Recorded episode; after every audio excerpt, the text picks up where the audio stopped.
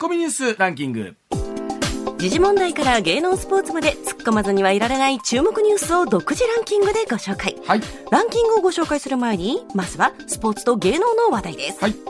プロ野球は昨日6試合が行われ、阪神は DNA にサヨナラ負けで3連敗を喫し、球団ワースト記録を更新する開幕からビジター11連敗、うん、借金も今シーズン最多の15となり、はい、最短で30試合目の今月29日には自力優勝の可能性が消滅します。はい、では須田さんお好きなだけどうぞ。いやいやいやいやいやいやいやまあ先週末のね、はい、あの怒涛の2連勝からいきなりの3連敗っていうね。そうですね。2連勝した時はちょっとなんか。どうしようどうしようって思いましたね、あれ。知っ。てますか？2連勝した後のはい。ツイッターのトレンドランキングが何ですか？あかん優勝してまうって気が早い。だから、いやでも さん、はい。あのね、うん。先制して4点取ったら勝てないし、え昨日みたいに全くもって打てずサヨナラホームラン打たれる、どうやったら勝てますかね？いやー、噛み合わないんですよね。ね。ええ。ただね、いい兆しも出てきて、はい。やっぱりちゃんとね、あの、ソアレスの代わりの岩崎も出てきました。まあまあね。藤波もいよいよ帰ってくるし、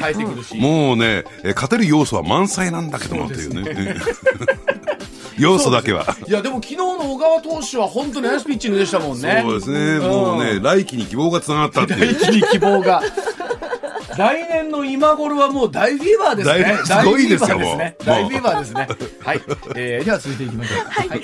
タレントの新山千春さんが昨日自身の YouTube チャンネルでマッチングアプリを通じて出会った20代の一般男性との交際について語りました、んお相手はサンフランシスコ在住の27歳の日本人で現在はコロナ禍で日本に帰国中とのことはい。使用したマッチングアプリは海外の人が登録しているもので、うん。プロフィール写真でモデルみたいにポージングして赤いシャツのロン毛の方という男性に一目惚れしマッチしたとのことです。あの、本当にマッチングアプリで新山さんが彼氏を見つけはったと聞いて、世の男性がざわついたんですけどね。はい。いやー、僕もね、マッチングアプリやってみようかなと思いました。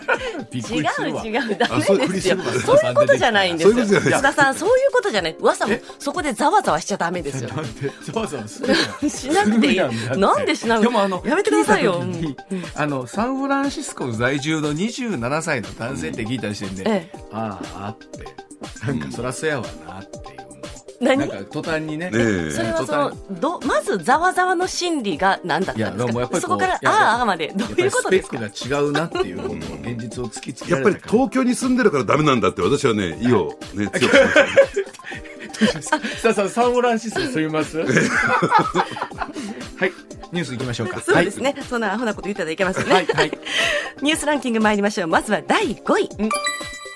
アメリカ動画配信大手のネットフリックスは19日、世界の有料会員数が先月末時点で2億2164万人となり、去年12月末から20万人減少したと発表しました。会員数が減少したのは過去10年間で初めてで、うん。ウォルト・ディズニーなどライバル会社との競争やインフレで視聴者が契約サービスを絞り込んでいることが響きました。まあ、特にこの巣ごもりと言われる中で、さあさん、ネットフリックスの、はい。あーいわゆるこの契約者数の増加、特に去年、一昨年はすごかったですからね。そうですね。えただね、なんかあの、このビジネスモデル自体がね、ネットフリックス独自のオリジナルなものではなくて、やっぱり競争が入ってくるとですね、そうですよね。あの、非常に厳しい状況になるのかなと思いますけどね。え決してあの安くないですからね、ええ。あの視聴料自体が。えまあ、だからこういう業界業界でどうまた淘汰されてってな勝ち残っていくのかそうですね。大変やねこれね。はい。はい。さあ続いて第4位。東京大学とベネッセ教育総合研究所が昨日公表した小中高校生の学習意欲に関する調査結果によりますと、勉強しようという気持ちが湧かないと感じている割合が2021年は54.3%と新型コロナ感染拡大前の2019年と比べて10ポイント近く増えたことが分かりました。うん。小学4年生から高校3年生を対象に調査したもので制限で学校生活の楽しさが減り勉強への意欲も低下したものとみられます。まあ、これは西村さんはねあのこの辺りの年代のお子さん持ちですから、まあ、周りのお友達も含めて感覚分かるところありますかそうですよね、うん。なんかもう学校のイベントもないからこうなんていうんですかね節目がないからずるずると家でオンラインだったりで勉強でなんかこうそうよね、はい。ななんだかんだって子供ってベース学校は好きですからね。ね。友あの勉強だけじゃなくってほら、友達と遊ぶとかもいろんな要素がありますから、はい。改めて学校生活って勉強以外にいろんなことをしてくれてうん。学んでたんだなって思いましたよね。思うなこれね。うん。はい。じゃあ続いていきましょうか。続いて第3位。和歌山県が誘致を進めるカジノを含む IR 統合型リゾート施設をめぐり和歌山県議会は昨日事業内容をまとめた区域整備計画を承認する議案を反対多数で否決しました。一方長崎県が佐世保市に誘致を目指す IR について長崎県議会は賛成多数で可決しています。まあ、さん、これ、昨日和歌山が、うん。あーあの議会否決ということで、まあ、一つやっぱ大きかったのは、資金をどういうような形でですね、まあ、集めてくるかというのは、最後まで、はい。うんまあ、はっきりしなかったっていうところが大きかったようなんですけれども、ええ。このお和歌山のお議案のあ否決ってどういうふうにご覧になりうんますか、あのーですからね、やっぱり合理的な判断したんだろうなと、やっぱり民間がお金出してくれなければ、公的なお金を入れるしかない、そうすると県民負担が増えてしまうっていうね、まあ、ところで否決されたんでしょうけど、もう一点ね、ちょっと違った切り口から見ると、はい。和歌山っていうと、やっぱり二階、ええ。ー前幹事長じゃないですか、はい。二階さんっていうと観光業界のドンなんですよ。で、二階さんがまあ旗振り役をやった、えーそれが否決されたっていうのは、やっぱり二階さんの影響力も衰えてきたのかなっていうね、そういうふうに私感じましたね。あの数字から見ると、これ、自民党からの議員でもあの反対票を入れてるっていうことになるわけですからね、ええ。これね。はい。さあ、それではもう一ついきましょうか。はい、続いて第2位は大阪市は昨日モデルナ製の新型コロナワクチン8万回分以上が今月25日に使用期限を迎えるため廃棄する方針であることを明らかにしました。ファイザー製の方が需要が高く想定よりも接種希望者が少なかったことが要因で使用切れによる大規模な廃棄は市では初めてです。うん、まあ、使用期限ですね。使用これ期限はい。あのー須田さんね、まあ、今後、まあ、各自治体でこういうことが、まあ、残念だけども怒ってきますよね、これはね。えまあ、ですからね、まあ、モデルナ製が嫌われてるっていうのもね、ちょっとね、えーアナウンスメントって言うんですかね、えーきちんと説明してこなかった、そのツケなんじゃないかなと思いますけどね。ねえまあ、あの新しくまた承認される、はい。まあ、ワクチンも出てくるということなんですけど、まあ、4回目の接種等に関してはねある程度高齢の方とか、基礎疾患ある方とかというふうにはねお話もなってきているようですしワクチン行政がまた少し変わってくるかもしれません。さあそれじゃあ最後いきましょうか、はい、続いて第1位は日本やアメリカ、ヨーロッパの先進国に新興国を加えた G20、20の国と地域の財務省中央銀行総裁会議が20日、アメリカの首都ワシントンで始まりました。ロシアによるウクライナ侵攻後 G20 の閣僚級会合は初めてです。さあこのお話に関して言うとおコマーシャルの後須田さんにたっぷりと解説をいただきたいと思います時刻6時24分になりますさあ、時刻6時25分回りました。では今日はスタジオにスタ新一郎さん生でお越しをいただいております。早速解説いただきましょう。こちらからでございます。さあ、G20 の財務大臣中央銀行総裁会に開幕、ウクライナの侵攻の影響は？というところでございます。さあ、ロシアによる軍事侵攻以降、G20 主要20カ国のお初めての閣僚級の会合となる財務省中央銀行総裁会議、日本時間の昨日の夜からワシントンで開幕しました。えウクライナ情勢が世界経済に与える影響に関する議論、最大の焦点というふうに言われていますけれども、当事者であるロシアもオンラインで出席をいたしました。え各国の立場が異なる中、G20 という国際的な政策協調の枠組み、問われる事態になっていますが、さあ、須田さん、改めて今回の会合は一体どんな風に進んでいくんでしょうか？はい。あの、G2020 なんですけどね。はい。もともとベースになった G7 なんですよ。うん。はい。えーこれは先進7カ国、はい。えー首脳会議であったり、財務省、えー財務大臣、ね。はい。中央銀行総裁会議という形だったんですけれども、これ、まあ G7 というのはですね、実を言うと、まあ日本も入ってるわけなんですが、1980年代後半で、この7カ国合計のですね、えー世界の GDP にしのシェアに占める割合というのが、70%以上だったんですよ。だからこの G7 の国で何かも、ね、ことを決めると、大体世界は、えーそちらの方向に誘導することができたんですね。ところがですね、あのーまあ、新興国、新たに起こってきた国、えー代表的なところはブリックスと言われていて、えーブラジル、えーそしてロシア、はい。インド、チャイナ、中国ですね、こういった国がどんどんどんどん経済成長したものですから、G7 のシェアがどんどんどんどん下がってきてですね、おそらく現状では40%切ってると思うんですよ。あ、そうんな減りました？ええ。で、一方で、そのね、こういった国々を含めないと、70%超えてこないということで、うんね、特にこの重要性が増したの、G20 の重要性が増したのは、リーマンショック。うん、で、リーマンショックでメタメタになった経済であるとか金融システムどうすんの？と言った時に G7 だけで決めていたんでは、ね、他の新興国がそっぽを向いちゃうんで、うん、G20 っていうのを開いて、うん、えー、その中で決めていこうじゃないかと。うん、で、その一方でね、ちょっと話が横にそれるんですけれども、本来だったらこういったことってどうなんでしょう、国連でね、そうですね。え議論すべきなんだけれども、国連っていうのはあまりにも当事者が多くてですね、参加国が多くて、物事が決まらない。はい、これ何も今のですね、ロシアのウクライナ侵攻に始まった話じゃなくてですね、かねてからその物事が決まらない国連っていうことが言われていて、その中からですね、主要国を集めたのが G7 であり G20 だったんですよ。だからここではきちんとことを決めていきましょう。ただし、えー、ここでね、政治であるとか安全保障問題を議論し始めると、うん、各国いろいろと利害がぶつかってしまうから、はい、そうではなくて、主として経済問題に、うん、えー、焦点を絞って、ターゲットを絞ってですね、うん、やっていこうというのが G7 であり G20 だった。ね。で、ところがですね、経済問題って、ある意味で国の、ね、利害がぶつかるから、ね、ある意味で安全保障問題とリンクしてきちゃうんですよ。切れないですもんね。切れないんですよ。だからそういった意味で言うと G20 っていうのも開いては見るけれども、ただ、えー、ことはなかなか決まらないよねと。ね、ただあのここ近年のですねこう10年、20年ぐらいのトレンドですかね、あの外交というとですね、うん、あのよくマルチとバイっていうふうに言われるんですよ。マルチとバイ、はい、えーえー、マルチというのは多角的に、うん、いろんな国々で集まって、えー、議論して物事を決めていきましょうという、うん、マルチ外交ということ、うん、倍というのは1対1のことを倍。っていうのをね、うん、えー、であのこういったですね G20 とか G7 っていうのはある意味でマルチじゃないですか。ね。えー、ところがみんな一堂に会しているから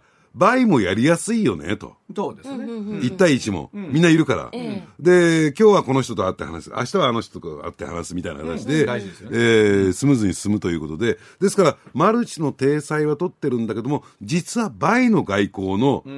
ね、主要な舞台だったんですよ。なるほど。だそういう意味合いがあったんですよ。だから大阪で G20 開いた時も、どちらかというと倍でやるっていうね、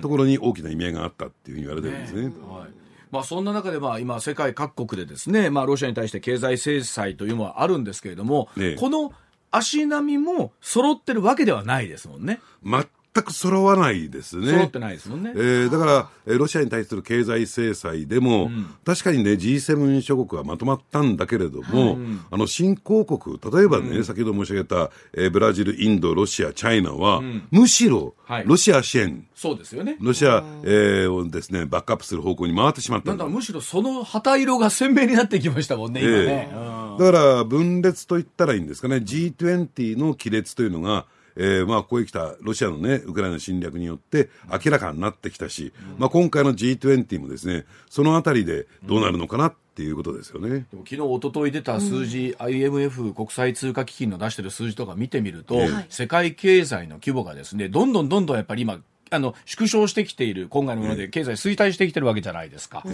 これに果たしてどういうふうにね G20 今度はそれこそ世界シェア70%を超えてる国が手を取ってですね、前へ進んでいくかって話になると思うんですけど、うん、でもう少し大きな、ね、枠組みで見るとですね、うん、今先ほど分裂って話ありましたけども、うん、将来的にはこれアメリカがイメージしてるんですけどね、はい、えー、アメリカを中心とする、えーまあ、グローバルなネットワークと、えー、中国を中心とする、えー、ローカルなネットワーク、ネットワークっていうのは別に通信だけじゃなくてね、うん、その経済とかそういう軍事も含めてなんですが、それに、まあ、あの分裂、分裂していくだろうと。うそれ今分裂の過程に入っている、おそらくそのきっかけになるのが今回の G20 になるんじゃないかなと。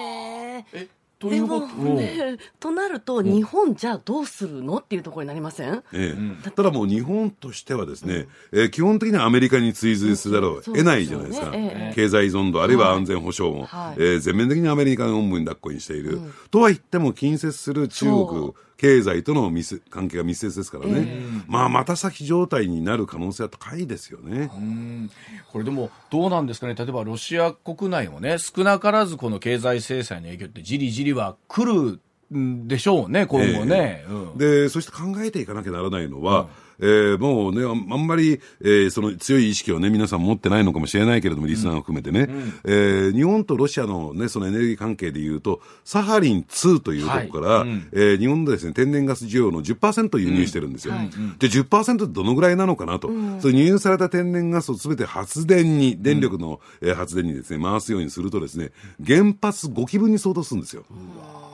じゃあ今はね、日本はね、なんかあの、上から目線で、いやいや、これをね、輸入しなしないってことはありえませんよと、うん、えー、権益を放棄するとかないんですよと、いうことで言ってるけども、で、ロシアの日本に対する目線というのは、非友好国なんですよ。そうですよね。ね。で、そうするとロシアが、いや、日本出てけど、もう盛らないよという時になった時に、日本はその、えー、原発5基分の天然ガスをどっから調達してくるのというところも考えていかなきゃならない。あの実際にサーレン2と含めた契約もあるので、じゃあ一方的にこっちが辞めるからって言っても、結局契約はもうずっと続いてるわけですから、ええ、からでは家賃を払っていくっていうか、その契約料は払っていかなきゃなんないわけですもんね、いずれにしてもね。でもしかも昨日ほら、えー、ロシアから、えー、とね、えー、いわゆる外交官を、はい、まあ、追放したという話ありましたけれども、はい、それによってロシアの方からは、えそれなりのしっかりとした自分たちのメッセージ、まあ、いわゆる報復ということも当然視野に入れてっていうことはありますけど、じゃあ、それが一体どんな形になってくるのかっていう、外交面も含めて、これ、かなりね、日本とロシア、今、ビリビリとした状況になってますよね、これね、もちろんそうですね。うん、えー、だからそのあたりがね、あの岸田さんとしてはきちんとした戦略が描けてるのかどうなのか、うん、それはあの軍事的なリスクも含めてですよ。はい、で、そのあたりがですね、きちんと見えてこないから、私たちは非常にこう、なんか、ね、不安というね。そうですよね。えー、うんあのいろいろ聞いてみると例えばロシアのねあの普通の市民の方々が苦しい思いをされるのもいかがかと思いながらなんですけど、はい、一方でロシア国内は経済制裁慣れしてるみたいなところも須田さんあるみたいですよね。もう少し言えば旧ソ連時代を振,、ね、振り返れば、うん、物資不足慣れしちゃってるんですよ、うん、並んで行列して買うとか、はいはい、買い物に行ってもないとか、うん、でそれそれからですね、えー、ロシアの人たちって都市部に住んでる人たちは、まあ掘ったて小屋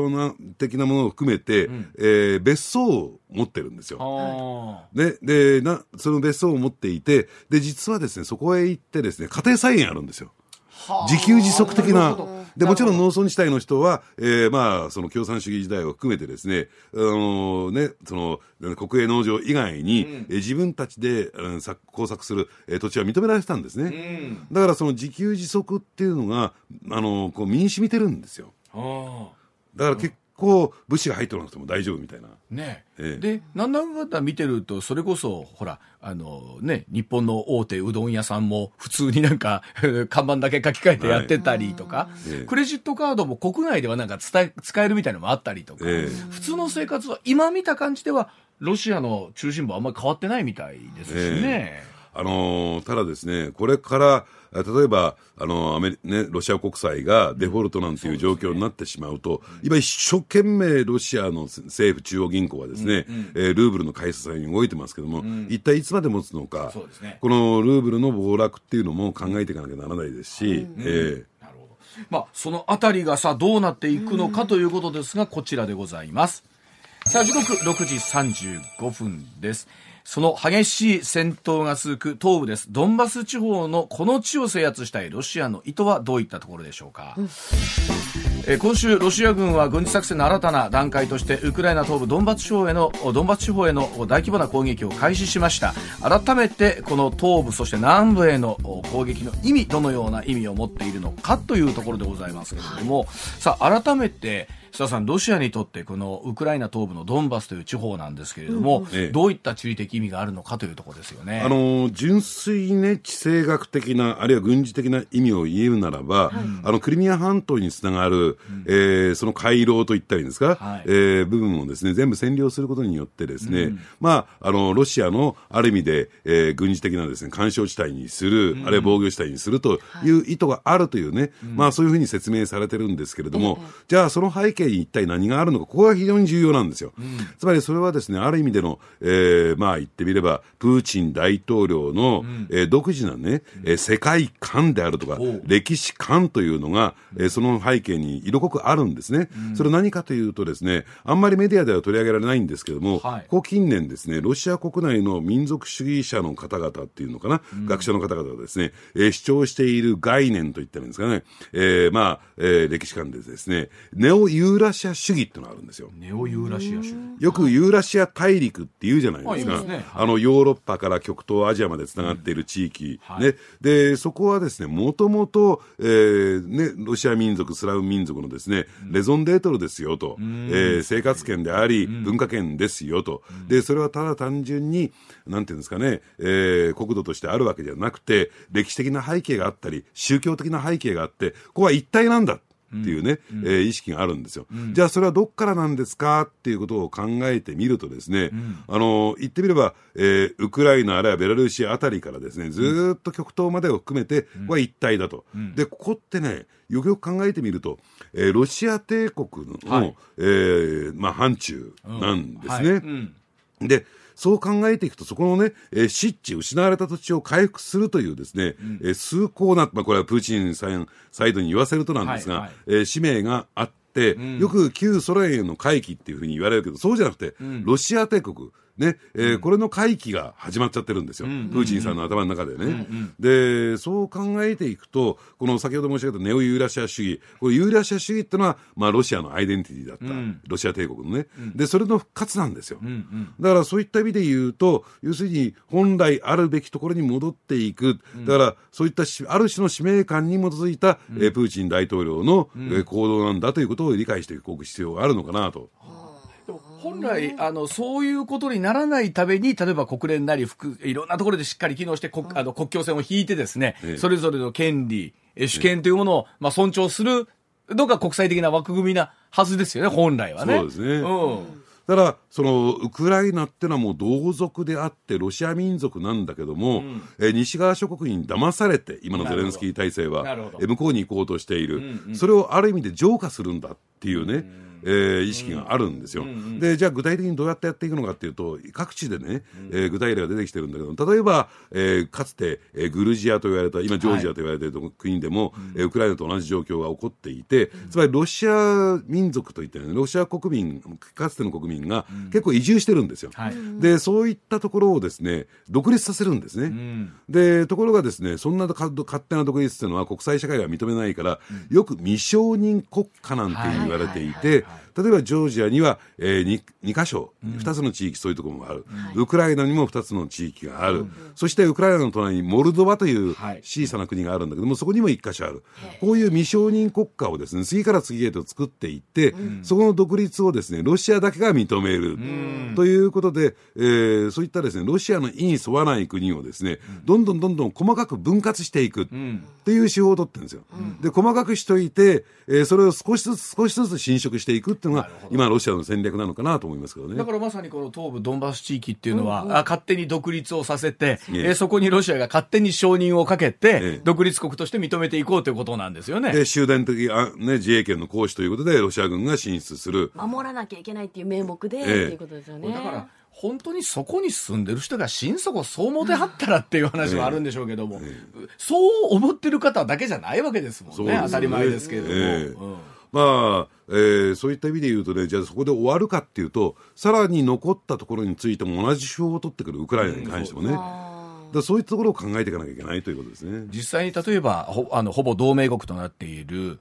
北のベラルーシもそうだと思うんですけれども、ええ、今、ロクシェンコ大統領がもう二十数年にわたってほぼ独裁に近いですけれども独裁なんですけれども果たしてじゃあ住んでる方がみんなそう思ってるかというと決してそうじゃないわけですもんね。そうなんですね。だからそういった、えー、住民というのかな、国民の意向っていうのはどうなのか、ただそういう国々にとってみると、いわゆる、えー、よく今マスコミ用語で使われている権威主義、私はあんまり好きじゃなくてね、専制主義国家って呼んでるんですが、そういったところっていうのは、政治リーダーがこうだって決めたら、もう住民の意向なんて関係ないんですよ。でね。え加えてですね、これは私もワシントンの公文書館で、えー、ちゃんと読んできたんですけれども、はい、あのかつてね、プーチン大統領が、オバマ大統領、オバマ前アメリカ大統領とですね、うん、えー、まあ会談をしている時のその記録があるんですよ。うん、で、その時にはっきりとプーチン大統領は、うん、えー、ね、オバマ大統領に言っている、それなんて言ってるかというと、ウクライナという国は存在しない。ね、であるのは大ロシア、つまり今のロシア、うん、えー、連邦ですよね、うん、そして小ロシア、これをウクライナと言ってるんですよ、うん、そして白ロシア、ベラルーシですね、うん、でこれは、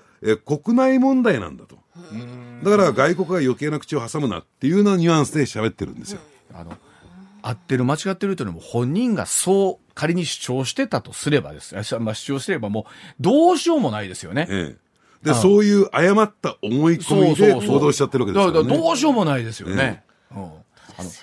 の改めて今回の構図を見たときにね、それこそ今、えっと、民主主義国家と非民主的な国々っていうのを、例えば国連の加盟国とか地域含めたときに、半々よりなんなら、そうでない国の方が超えてるっていう話が、須田さんありますよね。となると、なんか民主主義 VS、その、まあ、権威主義国家、え独裁国家みたいな、あ構図がね、ここに来てさらに明確になってきたのかなっていう気がすごいするんですけども。ね、で、しかも国家の運営っていうことを考えていくと、うん、その専制主義国家、権威主義国家の方がスピーディーなんですよ。うん、そうですよね。で、やっぱり、その、なんて国家の資源をね、うん、えー、まあ、効率よく使うためには、うん、えー、そっちの専制主義国家の方が、より効率的に使えると。うん、つまり、えー、国民を切り捨てることができるから。うん、ね。でも今回結局そうやってこう悲しい思いをしているのはまさに今被害に遭っていて、うん、えー、いわゆるねあの今南部のところで今製鉄所の中で命を守ろうとしている人たちだったりするわけじゃないですか。えー、うんだからそういった点で言うとですね、今重要な、重大な岐路に立っていて、うん、えー、ただ、えー、まあそういった意味で言うと、先ほどのね、ネオユーラシア主義というのは、もう、えー、日本のね、北海道もあそこもその一部だみたいな。っていう議員までいたらしいですね。えーうんというところを考えていくと、日本にとっても全く無縁じゃない。さあ、この状況をどうするのかっていうね、うん、えー、今の憲法でいいのか、自衛隊でいいのかっていうところも含めて、ちゃんと議論していく必要があるんじゃないかなと思いますけどね。あの今、そのママリウポリというところが非常に厳しい状況になってきてて、はい、そこにですね、もうかなり特殊な、まあ、爆弾までつぎ込まれてきてて、うん、なんかもう貫通するんですね、地上から。はい、うんまあ、それが目的のって言ったらいいんですかね、うん。えー、爆弾ですからね。ええ。ー、もし仮に本当にあそこが、あまあ、陥落するということになってくると、もうすでにプーチン大統領は勝利宣言の準備に入ったっていう話も昨日少し出てたりしましたけれども、えー、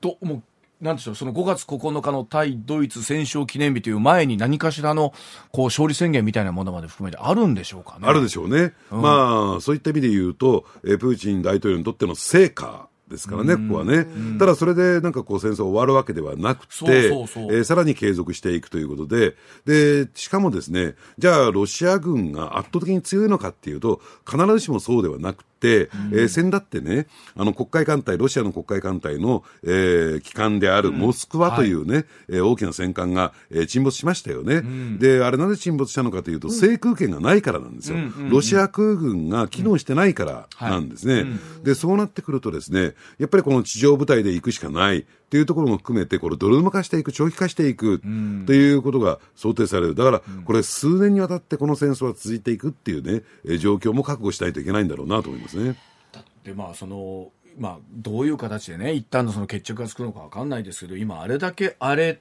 た街並みをですね、どうやってこれ今度は復興していくのかっていうことも含めてですし、まあ、仮にですよ、今回一つまあ停戦なのか休戦なのか勝利宣言なのか知りませんけど、終わった後にじゃあ避難している人たちは帰るのかどうかっていう話にも須田さんこれなりますよね。えーうん、あのだってそういった、ね、軍事行動がないと地域でもミサイルがどんどん飛んできたり、はい、えー、するわけですから、うん、帰るに帰れないっていう状況はあると思いますけどね。ね。それがもう500万人とかという規模になってらっしゃるわけじゃないもしそれが、ね、この状態が何年も続くんでしたら？う。うん。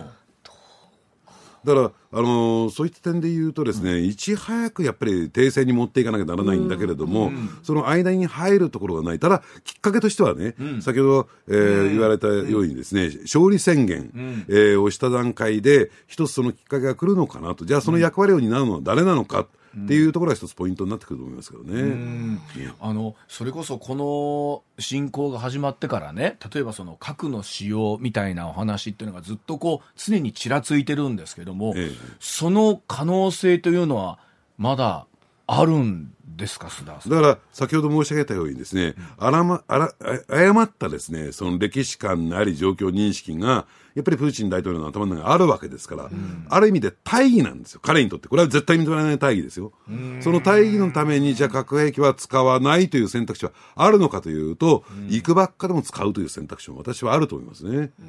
ね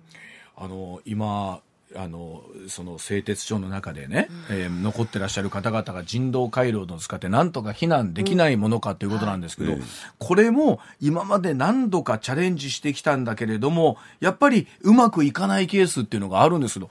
もう僕らに分かんないんですよね。その逃げるためのルートをじゃあお互いルール決めて作りましょうって言ってなぜそれが守れないのかって思うんですけども、ええ、そんなわけにはいかないんですか？国際社会と戦争っていうのは。いやだからそのあたりをですね、こう、業、ね、レフリー役と言ったらいいんですかね、うん、えー、それを、そのルール通りに守らせるようなための機関であるとかね、うん、えー、そういったところはないっていうのがこれ悲劇ですし、うん、で、そしてもう一つはですね、例えば、そのブチャの虐殺はなかったとか、はい、えー、東部の駅でのね、ミサイル攻撃はあれロシアじゃなくて、うん、えー、ウクライナがやったことだみたいなね、はい。はい、ある種のこのプロパガンダ、はい、えー、誤ったですね、あるいは嘘情報、偽情報をですね、えー、流すことによって自らの行為を正当化していくで、こういったことがですね、大手を振ってまかり通っている以上ですね、うん、何やったってごまかせるというね、そういう状況になってますよね。でもあの改めてね、こう本当、この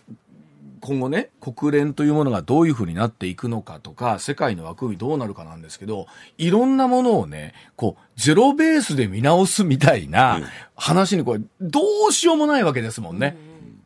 そうですね。だから、そういうゼロベースで見直すってんで言えば、先ほど申し上げた戦争法といったんですかね、えー、ね、あの戦時のですね、やらなきゃならないルール、これも勝手に西側が作ったものじゃないかと。我々はそれに従うね、意味はない、理由はないというスタンスですから。となってしまうと、裁きようもないです。そしたら結局お互いもう命尽きるまでかよっていう話になるわけですもんね。ですからやっぱ改めてその大国の持ってる責任感というと、もうすごい言葉がなんですけれども、え本来その枠組みであるはずなんでしょうけどね、国連とかっていうのは機能するはずなんでしょうけども。ただこれ、第二次世界大戦の直前と同じような状況になってきて、うんはい、やっぱりナチス・ドイツにですね、情報に情報を重ねた結果、うん、やっぱりあれだけの大戦争を招いてしまった。うん、やっぱり私たちはこの歴史に学ぶべきじゃないかなと思いますね。感じますよね。はい。さあ、時刻6時49分でございます。えー、コマーシャルなどもお話まだまだ続けてまいります。時刻6時50分30秒もありました。続いてはこちらの話題でございます。日本国内の選挙のお話です。夏の参議院選挙、静岡と京都で維新と国民民主が相互推薦という話でございます。日本維新の会の馬場信之共同代表と国民民主党の前原誠司代表代行が昨日国内、国会内で会談をいたしました。夏の参議院選挙の静岡選挙区と京都選挙区で相互推薦を行うことで合意したということなんですね。国民民主党は京都選挙区に立候補する維新候補そして維新は静岡選挙区に出馬する国民民主党系の無所属の候補を支援するということなんですが、えー、前哨戦と言われた京都府議の補欠選挙で大惨敗を喫しました。立憲民主党にとってこの件は一体どんな風に影響するのか。さあ夏の選挙を前に須田さん解説もお願いいたします。はい。あの、もともとですね、国民民主党の代表代行を務めている前原誠司さん、ね、この方京都選出じゃないですか。はい。はい、で、この方の持論としてはですね、えー、国民民主党はやはり維新と日本維新の会と共闘すべきだというね、うん、えそういう持論を持っていた。はい、それに対して代表の、え玉木雄一郎さんは、うん、まあ、小池さんとのですね、小池東京都知事との連携の道を選んだ。はいうん、このあたりで国民民主党の路線ってちょっと割れていたんだけれども、やっぱり自らのですね、足元である京都に関しては、維新の会と連携をしていきたい。はい、で、これは日本維新の会からと見るとですね、やっぱり関西圏、今までどっちかっていうと、えー、大阪せいぜい兵庫ぐらいまでだったよねと、やっぱりあの、近畿2府4県、えー、をですね、えー、まあ維新のですね、影響力下に置きたいよねということで、次に示,、ね、示ししていたのが、ターゲットにしていたのがですね、京都だったんですね。うん、だから、そういった意味で言うと、えー、前原さんとやっぱり日本維新の会の思いっていうのは一致してくる。そして、はい、えー、じゃあ国民民主党の中のですね、まあ意向もこれをまとめるというのはですね、実は意外に知られてないかもしれませんが、静岡っていうのは、国民民主党にとってみる特に静岡っていうのは東西長い県ですけれども、はい、西部ね、浜松とか、はい、あそこがあ豊橋とかね、あの辺りというのは、いわゆる国民民主党の地盤なんですよ。かつてね、うん、えー、もともと考えてみるとですね、あのー、ね、民間労組を地盤としていた、春日一行さん。あ、はい、春日一行さん。はい。えー、うん、あの辺りの人たちがですね、あそこら辺を地盤としていたためにですね、もともと愛知ですけどね、春日一行さんはね。はいはいはい、ただ、あの、経済圏であるとか、例えば浜松、ね、あの、愛知と隣接する浜松って、あの、鈴木っていう会社が、あるじゃないですか、自動車のね。まあ、このトヨタってもう密接な関係にあるし、で、鈴木は、えー、鈴木治会長っていうね、うん、ドンが控えていて、えー、この方が政治に大きな影響力を持っている。で、まあ、そういった中でですね、やっぱり、その、まあ、言ってみれば国民民主党の、うん、えー、まあ、議員さんたちにですね、支援していた。うん、ただ、そうは言っても、やっぱり国民民主党がですね、えー、静岡で、うん、えー、圧倒的に強いのかっていうと、必ずしもそうではない、うん、えー、自民党も強いですしね。だからそこについては、えー、日本維新の会に応援してもらおう。日本維新の会、さすがに静岡では単独で立ったんでは、当選おぼつかない。でも国民民主党と組むことによって、一定程度の強さを発揮できるぞという、そういう流れがあった。相互持ちつ持たれつの関係。だったんですね。うんうん、で、そのね、大前提がある一方で、やっぱり私思いますにずっと取材している中で、うん、やっぱり前原さんと福山、えー、立憲民主党前幹事長のですね、うんうん、微妙な人間関係っていうのはそこに影を落としてるんだろうなと思うんですよ。で、これね、皆さんお忘れになってるかもしれないけども、えー、福山さんっていうのはもともと前原グループなんですよ。うんうん、で、しかもですね、前原さんの方が年下なんですよ。で、政治的なキャリアは、どちらかというと前原さんの長いとされている。うんね、えー、ですから、前原グループの一員で前原さんを、えー、ね、立憲、あの、民主党の代表に、そして総理大臣に押し上げるために、汗をかいてきたのが福山さん。うんうん、ね。で、その福山さんっていうのは選挙にさほど強いわけじゃないから、前原さんは、えー、一生懸命福山さんの応援に回っていたという、うん、こういう人間関係がある。うん、さあ、そこでどうなんでしょうね。あの、鼻っ柱の強い福山さん。前原さんの風下に立つことをずっと良しとしてきたのかどうか。微妙な心持ちだったと思いますよ。人間模様ですな、ねうん、ところがその前原さんは大失敗してかすんですよ、うん、希望の党騒動ですよ。前原代表がいきなりですね、えー、希望の党に合流しますよというところで、えー、やっていった。で、ところがですね、これは小池百合子ね、えー、さんのですね、排除の論理と言ってですね、えー、まあ、特にズバリ言ってしまえば、ね、そんなね、リベラルの方々は入れるわけにいかないわ、みたいなところで、ね、えー、合流ができない人たちが出てきた旧民進党の中で、ね。で、そういった人の救済措置のために枝野さんが立って、立憲民主党が、えー、できましたと。うん、で、そして、それに共共感する形で、福山さんが枝野さんの下についてナンバー2として、立憲、はいね、そうですね。で、そして一大ブームを巻き起こすんですよ、はい、立憲民主党が。で、ね、その時の福山さんの心境というのは、これで俺も前原の風上に立ったと。何するものぞと。なるほど。ね。なるほど。で、それが、そういった、えー、気持ちというかですね、あの、福山さんのその心境がですね、うん、表に出てきちゃったんですよ。うんうん、そうすると前原さんどう思うかと。なんだと、あいつはと。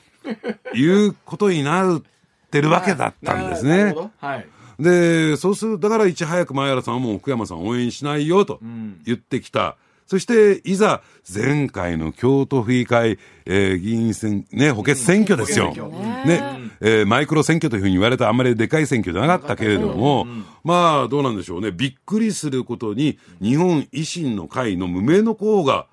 当選渡しちゃった、びっくりしました。やっぱり、ね、京都では日本維新の会ってそんなに浸透していないっていう意識があったので、あ、そうかと思って本当にびっくりしました。で、あれをちょっと取材していくと、やっぱりバックで前原さん動いてたんですよ。日本維新の会。そしたら、じゃあ立憲民主党はどうなのかという最下位ですよ。そうですよね。自民党にも負け、共産党にも負け、これ最下位になってしまったということなんですね。で、そうすると、まあ、これ福山さんにとってメンツ丸つぶれだし、えー、これね、実は京都府議会議員選挙の補欠選挙はですね、えー、ね、参議院選挙の前哨戦と言われてた。はい、そうです。ね。で、そうすると、じゃあ、次にね、改選、この7月の選挙で改選を迎える福山さん。じゃあ、どうなんだ、という状況にもなってきた。そこへ持ってきて、いよいよ、ここでね、えー、着物の下の鎧をですね、えー、見せつけた前原さん。維新と全面的に組みますよ。もう福山なんか当選できませんよ、というのが、昨日の動きだったって。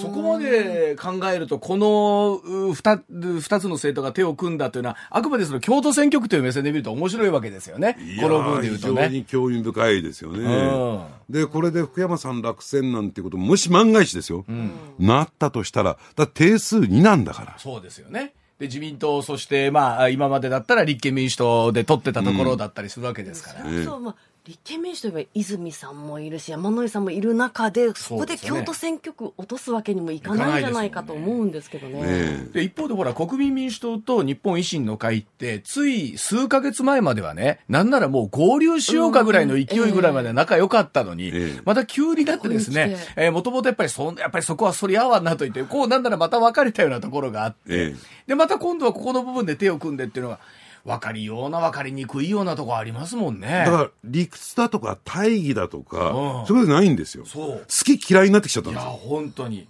ね。で、えー、国民民主はどっちかというとおっしゃったように、えー、都民ファーストの会というかそち、そちらの方に向かって今度は手を組んでいこうという感じなわけでしょう。えーえー、これ、有権者の方の人とかって、何を見ながらどう選挙するんだろうと思いますよね。いや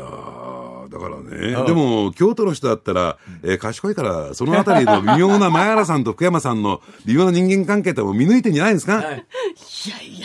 や、もう今、なんか、あの、現外にいろんなものを匂わせながら、今、須田さんがお話をされたのが、あの、こういう時スタジオで生で喋ると分かりますね。お互いの顔を見て、どんなトーンで喋ってるかが分かるっていう、ね、そうそう。少し抑えながらね。抑えながらね、喋ってる。いろいろとありますからね。いや、でもここからあと選挙までどうですかまあ、3か月ですか。ええ、事実上2か月ちょっとですけれども、いろんな動きが出そうですね。ただね、これで終わりじゃないですよ。まだ終わりじゃない？まだ終わりじゃない。まだ終わりじゃない？ええ、まだ一波乱ある？お話は、えー、では7時の時報の後に、えー、お聞きしたいと思います。では一旦7時のお知らせでございます。さあ、まだこれで終わりじゃないという話なんですけど、これで終わりじゃないんですか？なんかね、ちょっと昨日、きな臭い匂いが漂ってきてるんですよ。ただこれね、ちょっとね、あのー、オフレコというかですね、前喋るなっていうことで、えー、聞いてきたんで、まあ明日になったらわかる。え？何？何？明日になったらわかる。今は言えない今は言えない。ああ、そう。え？え。え、じゃあ、そう言わず。僕マイクのスイッチ一瞬切りますから。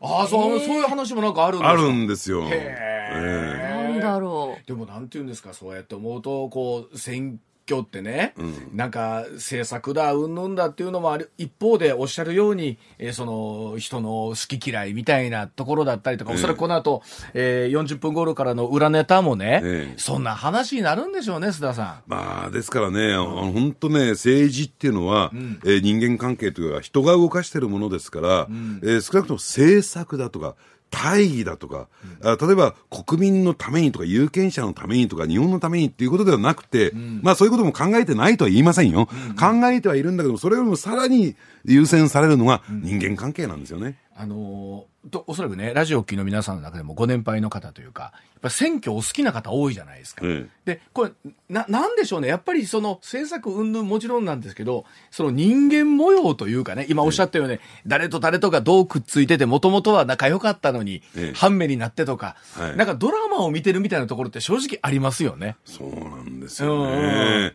まあドラマというかですね、なんか、うん、えー、ヤクザの構想みたいな話になってくるんですけどね、本当に。いや、でもある意味こう、は自民党内の派閥なんて自分の親分がどう生き残ってって、えその下にどうついていくかってまさにそういうところですよね。ね、うん、だからあの自分の損得感情を考えつつ、人間関係を考えつつ、これまでの貸し借りを考えつつ、動いていかなきゃならない。ねえ。でもそれこそ次の選挙ってね、さっきほら、須田さんおっしゃったように、じゃあ日本の安全保障どう考えるのかとか、憲法問題どう考えるのか、エネルギー問題どう考えるかって、はい、こっから後の次のまあ、衆議院とかを含めてですけど、すごい日本にとって大きなね、転換点にある選挙に、間違いなくなりますよね、これね。うん、そしてね、皆さんね、忘れてるかもしれないけど、来年、うん、ね、統一地方選挙があるんですよ。はい、で、まあ言ってみれば、この参議院選挙の結果って、結構大きく統一地方選挙に影響を及ぼすんですよね。で、統一地方選挙になったら、リアルに私たちの生活に変わってきますから、そういったスケジュール感ちょっと見ていくべきじゃないかなと思いますけどね。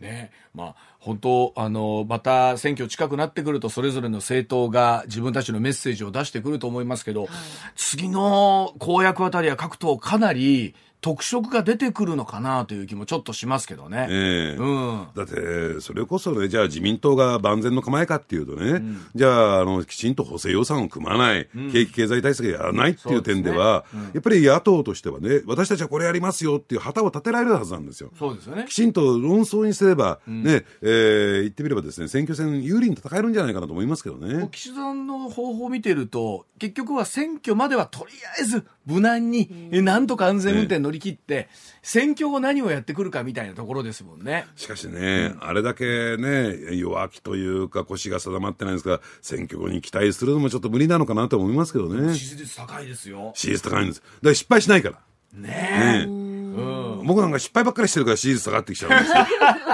失言ばっかりしてる。そんなことはない。では、えー、この後7時40分頃から引き続き裏ネタで、さらに脂っこい話題を須田さん楽しみにしております。お願いいたします。はい、お願いします。おじきの今日の裏ネタです。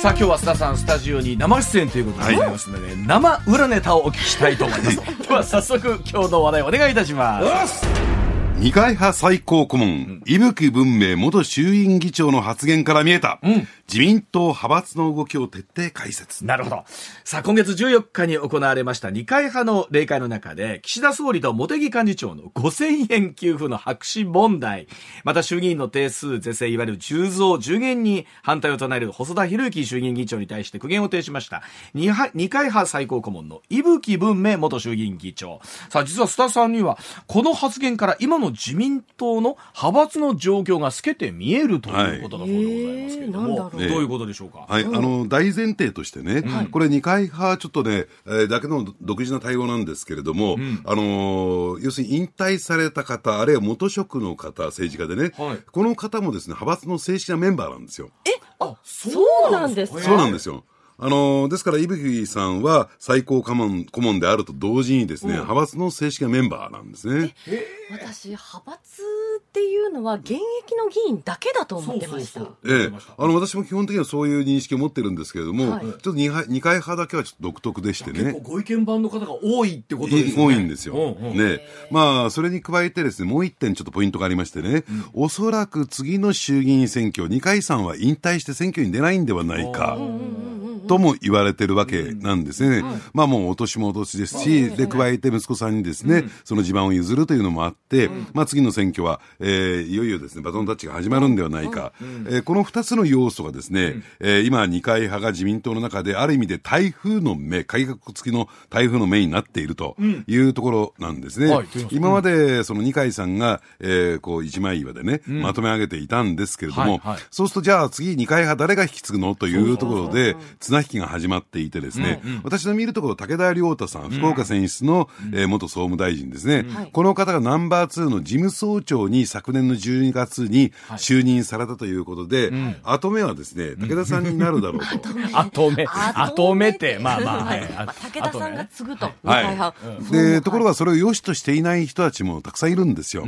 まあ、それの筆頭と言われてるのがね、今回ね、派閥を離脱された江藤誠一さん。ね、まあ、元は、もともとはですね、ね、指数会のオリジナルメンバーではあるんですけれども、ね。うん、ただ、えー、どちらかというとですね、えー、もともと亀井さんの秘書をやってたという、まあ、武田さんがやってたっていうこともあるんですけれども、うん、そういう意味では武田さんに、えー、体制奉還みたいな、えー、うん、ところもないわけじゃないんだけれども、もともとどうなんでしょうね、自民党の中にあって、高派集団だったじゃないですか。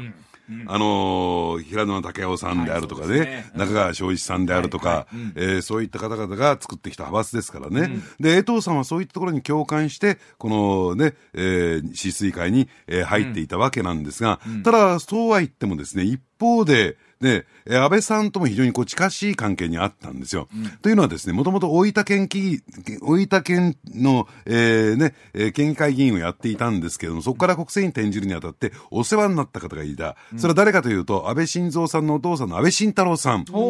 安倍晋太郎さんが全面的にバックアップを受けて、うん、えー、国会議員になったという恩義もあって、うん、安倍晋三さんに対してはですね、陰に陽にわたってですね、えー、まあ、いろいろとこう協力してきた。ね。で、その転機になったのが昨年の総裁選挙。はい、ね。安倍さんから頼まれて、高市さんの推薦人を取りまとめる。二階派の中で十数人出たっていうのは、これ江藤さんが取りまとめたんですね。だから、あのー、現住所二階派だけども、本籍安倍派みたいにも言われてたわけなんですよ。ね。で、そういったところもあってですね、まあ、竹、その江藤さんと武田さんの関係もぎくしゃくしてたということもあってですね、今回離脱につながった、うん、やっぱりここでも好き嫌いというところが 大きく影響を受けてるわけ。ね、ええ。で、この二階派からの離脱という点では、もう一人鍵括弧付きの大物。大物。まあ、大物かどうかは別としてもですね、はい、えー、片山さつきさん。はいあの、よく出てきますね、片山さんの名前は。このね、木曜日でよく出てくると思うんですが、ね、これもまた私の好き嫌いにちょっと関係してるところがあるんですけれども、ね。好きか嫌いか言うたら。ええー、まあ、あんまり好きじゃないというか、どっちかというと嫌い、大嫌い、どちらかというと大嫌いかなっていう。大嫌いや、それも。まあいいや。はい。何その片片山さんがどうしどうしたんですか？ええ、片山さんがまあ、いち早く二階派を離脱してるじゃないですか。はいうん、ね。で、まあ、その二階派を離脱したっていうのは、まあ言ってみればですね、二階さんの、え幹事長としての県政も衰えたし、いつまでもこの派閥に、そういう人なのよ、片山さんって。ね。いつまでも持つわけじゃないから、はい、えー、泥船からね、いち早く離脱して、っていうところで、うん、で、この片山さんもですね、先の総裁選においては高市さんの推薦人に名前を連ねて、応援したわけですよ。で、で、その時に密約があったと。本人曰く言ってるんですよ。高市さんどどどんな密約密約があった、ええ、安倍さんからそれを頼まれて、うん、高市さんを応援する見返りに、うん、えー、安倍派に入ると。清和会に入ると、そういう約束があったと。ね、本人は言ってるわけ。なんですね。で、それだからこそ自信を持ってですね、二階派を離脱した。で、まあ、その前にちょっと二階派を離脱する時の経緯も、二階さんには言ったって言ってるわけですよ。ただ二階さん、ああいう人ですか、いや、言ってんだか言ってないんでよくわかんないみたいなね。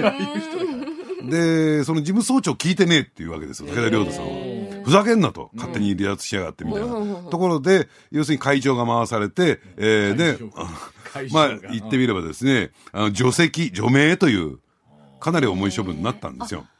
二階派はそういう形だったんですね。で、だから、後ろ足で砂を蹴って出ていったような形になっ。はい。さあ、これで、あなとは言ってもですね、いまだに、あね、安倍派、うん、えー、清和会入りは認められてないという。チューブラリンじゃないですか。そうなんですよ。うん、だからその約束があったのか、安倍さんとの間で約束があったのかどうなのか、っていうところなんですけれども、私これ取材してきました。この番組のために。はいはい、ね、安倍さんの最側近と言われている人物に聞いたん、はい、まあちょっと須田さんね、これね、微妙な問題だからちょっとオフレコにしといてってんで、人物の名前は明かせないんだけども、うん、その方がですね、安倍さんに聞いたんですって、うん、えー、そんな話は聞いてなかったんで、安倍さん、そういういう約束したんですか？って聞いたら、安倍さんの答えは、はい、ね、いやー、よく覚えてないんだよねって、えー？安倍さんもよく覚えてない。よく覚えてないっていう言い方。でもこれはどうなんですか？政治家独特のっていう言い方はないかもしれませんけど、よく覚えてないぐらいにしといた方が、波風立たないってのはあるんじゃないんですか？いやー、でもね、そこはね、波風立てるとか立てないとか、どういう側近ですからね、本当のこと言ってるはずなんですよ。なるほど。で、よく覚えてないっていうのは言ってないと思うけども、向こうが言ってるから、ね。ちょっと相手の顔を立てなきゃいけないし、みたいな。いわゆるオープンに言う駆け引きの言葉じゃなくて、側近に話してるから、それが本音じゃないかっていう。そうなんですよ。で、そうするとね、えー、まあ、これ安倍派に入るっても相当難しいんだけども、うん、その実はね、これもね、えー、まあ、メディアで報道されてないんですが、その高い、えー、失礼、片山さんと江藤さんが、今、密接に密着してですね、一緒に行動してるんですよ。これをまたきな臭い動きっていうね。で、ワンセット、2個1みたいな状況になってて、そうすると、江藤さんそれでいいのっていうのが、ええ、状況になってるわけなんですね。二人が密接っていうのはどういう狙いがあるんですかね？だからね、先にね、要するに二階派を飛び出したのは片山さつきさんなんだけども、そのバックに江藤さんついてたんじゃないの？みたいな。へだから、おそらくですね、江藤さんに追随する人も出てくるかもしれない。つまり、武田さんを良しとしない、うん、その、えー、ね、二階派の中に、まあ、いろいろと人がいるんだと。それこそでも菅さんもね新しいグループ立ち上げるんじゃないかみたいになってくると、ええ、自民党の派閥の構成みたいなのがちょっとまた変化してくる感じなんですね。そう。だから武田良太さんは二階派にあって誰をじゃあ先の総裁選で応援したのかというと、河野太郎さんですよ、うんうんうん、だからそれを見てみると河野さんのバックについたのは菅さんですよね、うん、将来菅派菅派もしくは菅グループに合流するんじゃないかというこう島憶測も流れている。